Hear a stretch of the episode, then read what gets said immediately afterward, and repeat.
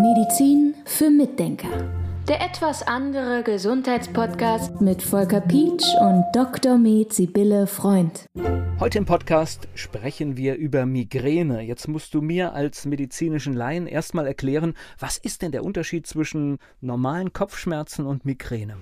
Also normale Kopfschmerzen sind einfach Kopfschmerzen, mit denen man meistens auch noch irgendwas machen kann, wo man einfach sagt, oh, ich habe so Kopfweh, ich möchte jetzt eigentlich nicht bla bla bla, da redet man noch normal. Aber bei Migräne ist es dann schon was anderes. Da ist es üblicherweise so, dass man lichtscheu ist, dass einem alle Geräusche zu laut sind, dass man einen stark pulsierenden, einseitigen Kopfschmerz hat, sehr häufig, aber nicht immer. Es gibt auch andere Formen und einem kann durchaus sehr übel werden. Man liegt im abgedunkelten Zimmer und es kann kann sein, dass die Leute sich während dieser Kopfschmerzen dann noch sehr, sehr häufig übergeben müssen, was besonders unangenehm ist, weil das natürlich bei Kopfschmerzen ganz besonders schrecklich ist. Also das ist schon sehr unangenehm. Das ist so eine relativ typische Migräne. Dann gibt es aber auch ein bisschen ungewöhnlichere Migränen und die finde ich ganz wichtig, dass man die mal anspricht, diese Formen, nämlich die sogenannte Augenmigräne. Das kommt im Moment, höre ich das immer häufiger mal. Ganz gerne tatsächlich interessanterweise auch nach den Impfungen tritt das mal neu auf, was normalerweise den Leuten schon bekannt ist. Also Augenmigräne ist, da sitzt man irgendwo rum oder läuft rum oder bewegt sich irgendwie und auf einmal kriegt man so einen schwarzen Fleck im Sichtfeld und der wird immer größer, also nur ein Beispiel, der wird immer größer und dann fängt es vielleicht an zu krisseln und man sieht nur noch weiß im ganzen Auge und er blindet eventuell für eine Viertelstunde oder 20 Minuten, möglicherweise auf einem Auge, möglicherweise auf beiden. Man kann aber auch Farben sehen, Regenbögen, Glitzern, irgendwelche komischen anderen Sachen. Das ist diese Augenmigräne. Üblicherweise ist es so, dass man nach der dann auch wieder Kopfschmerzen bekommt. Aber es gibt auch Leute, die kriegen das nicht. Und insofern, das zählt auch zur Migräne. Und es gibt dann noch eine Abart, die ist ganz gruselig, weil man da denken kann, man hätte einen Schlaganfall. Das ist, wenn man auf einmal irgendwelche Lähmungserscheinungen kriegt. Also es kann vorkommen, dass man plötzlich ein Kribbeln im Arm kriegt, eine Taubheit im Arm und den Arm nicht mehr bewegen kann. Und dann muss man natürlich sofort einen Notarzt rufen, weil es kann ein Schlaganfall sein, aber es kann eben auch eine Migräne sein und das dann ohne Kopfschmerzen. Also da gibt es ganz unterschiedliche Formen. Also ich habe jetzt aber richtig verstanden, also Kopfschmerzen in Verbindung mit Übelkeit, Erbrechen und diesen Symptomen, das ist dann ein Zeichen für Migräne. Genau, das ist so das Übliche. Mhm. Wie lange dauert? Ich frage jetzt, weil ich kann mich an einen Fall aus dem Freundeskreis erinnern. Das war eine junge Frau, die hat das einmal im Monat gehabt und dann ging irgendwann die Attacke los und dann war die für drei Tage im dunklen Zimmer. Ist das normal? Kann das so lange dauern oder ist das arg lang? Das kann durchaus so lange dauern, aber es ist auch arg lang. Also es ist schon drei Tage, ist schon richtig viel, aber es ist nicht total ungewöhnlich. Also und auch diese Verbindung mit der Periode, zum Beispiel, dass man durch hormonelle Veränderungen Kopfschmerzen bekommt, einmal im Monat, ist auch nicht ungewöhnlich. Also nicht Kopfschmerzen, sondern Migräne bekommt tatsächlich. Es gibt aber auch nur die Kopfschmerzen durch Hormone. Deshalb bin ich da jetzt gerade so ein bisschen drüber gestolpert. Und es kann sein, dass es tatsächlich nur ein paar Stunden dauert, aber ich würde mal sagen, so der normale Rahmen ist so ein Tag. Es dauert bestimmt nicht nur, wenn man es frei laufen lässt, nur mal eine Stunde oder sowas. Das ist jetzt, wäre sehr ungewöhnlich für eine normale Migräne. Das ist, das ist schon eine, ein sehr unangenehmes Krankheitsbild. Ist bekannt, woher die Migräne herkommt? Weiß man, was für Ursachen das hat? Ja, da gibt es unterschiedliche Theorien. Ich glaube, man weiß es noch nicht ganz genau. Also ich, so mein Kenntnisstand ist, dass man es noch nicht perfekt weiß. Es gibt die Überlegungen, dass es was mit der Durchblutung des Gehirns zu tun hat, dass die auch verändert werden kann, zum Beispiel durch Kaffee. Manchen Leuten tut ein Espresso gut, wenn sie merken, sie kriegen einen Migräneanfall, dann trinken sie einen Kaffee, dann hat das Einfluss auf die Hirngefäße und dann kann man das nochmal abmildern.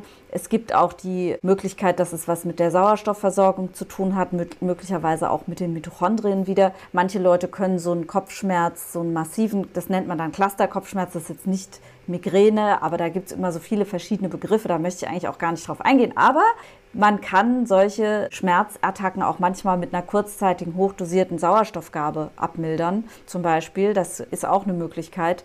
Daran merkt man, also es könnte auch irgendwas mit Sauerstoff zu tun haben. Migräne kann aber auch durchaus vom Nacken kommen, von der Halswirbelsäule. Dort durch Verspannung, durch Verschiebungen. Das ist auch ein sehr häufiger Auslöser. Und natürlich kann sie auch hormonell bedingt sein. Und was auch sehr interessant ist, es gibt Leute, die haben Gallensteine und die haben dann auf der rechten Seite häufiger ihre Migräne Migräne. Und da kann man manchmal feststellen, wenn die Gallensteine rausgenommen wurden, dass dann diese Kopfschmerzen aufhören. Da ist nämlich der Gallenmeridian sitzt rechtzeitig auch über dem Ohr so, also der läuft über den Kopf auf der rechten Seite lang. Ja, das sind ganz interessante Phänomene. Insofern kann man wahrscheinlich gar nicht sagen, Migräne hat die und die Ursache, sondern es gibt viele Möglichkeiten. Ich finde das immer spannend. Das ist ja etwas, was begegnet einem. Wie oft hört man das, oh, ich habe Migräne oder hatte Migräne. Und dann stellt man fest, dass wir oft gar nicht wissen, wo kommt das her, was im Detail, wie viele Dinge da noch unerforscht sind. Ich finde das total spannend. Ich habe aber gerade richtig rausgehört, auch Ernährung spielt wieder irgendeine Rolle. Ja, also Ernährung auch noch, genau. Ähm, es gibt ja diese IgG4-Parameter, die wir überprüfen. Also es kann natürlich sein, wenn man nach Nahrungsmittel zu sich nimmt. Ja, gerade gestern habe ich mit einer Mutter von einem Kind gesprochen, der immer wieder Migräne hatte, bei dem wir Nahrungsmittel festgestellt haben, die er nicht vertragen hat. Seitdem sind die Kopfschmerzen weg, also die Migräneanfälle weg. Genau, also das kann auch noch eine Rolle spielen. Also du siehst, da gibt es viele Möglichkeiten. Es kann übrigens auch mal eine Borreliose dahinter stecken, zum Beispiel. Ja, also es können auch mal irgendwelche Erreger dahinter stecken, die so ein bisschen ihr Unwesen treiben. Also da gibt es wirklich viele Möglichkeiten. Ich glaube, der Leidensdruck ist groß. Was ist zu tun? Das heißt, wer regelmäßig oder unregelmäßig Migräneattacken bekommt, was kannst du ihm empfehlen? Wie geht man am besten ran? In der Tat muss man das wieder ziemlich auseinandernehmen und gucken, warum diese Migräne auftritt, zu welchen Zeitpunkten. Also zum Beispiel, wenn jemand eine Migräne kriegt, weil es hormonelle Zusammenhänge gibt, dann steckt da manchmal auch eine HPU dahinter. Die, über die haben wir ja in einem anderen Podcast schon mal gesprochen, weil einfach Vitamin B6 sehr wichtig ist für eine normale hormonelle Regulation. Und wenn das fehlt, dann funktioniert die hormonelle Regulation nicht mehr richtig und dann kann es zur Migräne kommen. Ach, übrigens, ein Leitsymptom für die HPU ist eine Migräne. Neigung. Ja, auch wieder interessant. Das heißt, danach muss man auch gucken. Also da muss man sich mit dem Patienten tatsächlich umfassend beschäftigen. Aber es gibt so erste Hilfemaßnahmen. Natürlich, wer jetzt schon seit Jahrzehnten unter Migräne leidet und da seine starken Medikamente nehmen muss, da kann man nicht einfach sagen, ich gebe jetzt mal dies und das und jenes, dann wird es schon. Aber es gibt ja Leute, die haben Migräne und schaffen es manchmal ohne Medikamente. Und bei denen könnte man zum Beispiel sagen, wichtig ist Magnesium einzunehmen. Das ist also mit einer der wichtigsten Faktoren, dass das Magnesium richtig schön hoch ist.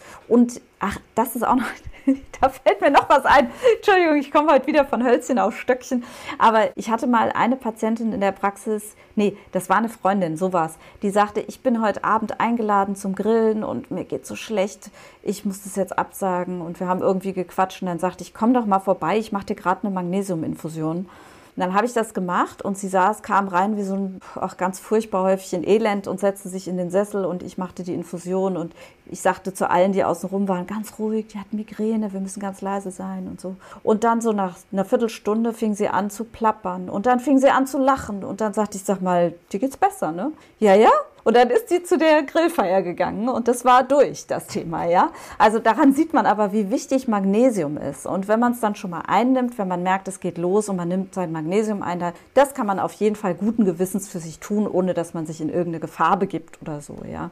Aber standardmäßig wird es wahrscheinlich, das höre ich jetzt so bei dir raus, mit Schmerzmitteln behandelt. Ja, standardmäßig wird es mit Schmerzmitteln behandelt. Und da ist natürlich die Krux, dass wenn du liest im Beipackzettel von den Schmerzmitteln, was da für Nebenwirkungen sein können, dann stehen da Schmerzen. Okay. Also, ja.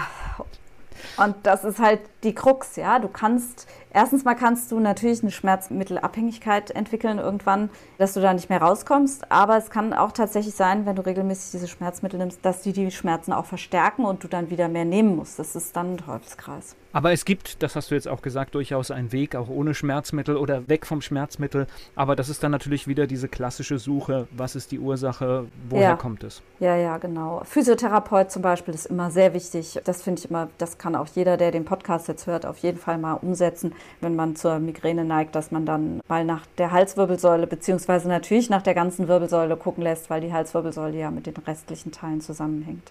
Und aus diesem Thema höre ich auch wieder, das ist unser Klassiker, der uns in diesem Podcast begleitet. Wenn man so eine Ursache finden will, dann braucht es wieder Zeit. Der Patient muss sich öffnen, dass man einfach die Ursache, die richtige Ursache findet, auch bei der Migräne.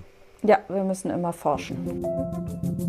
Medizin für Mitdenker. Der etwas andere Gesundheitspodcast mit Volker Pietsch und Dr. Med Sibylle Freund.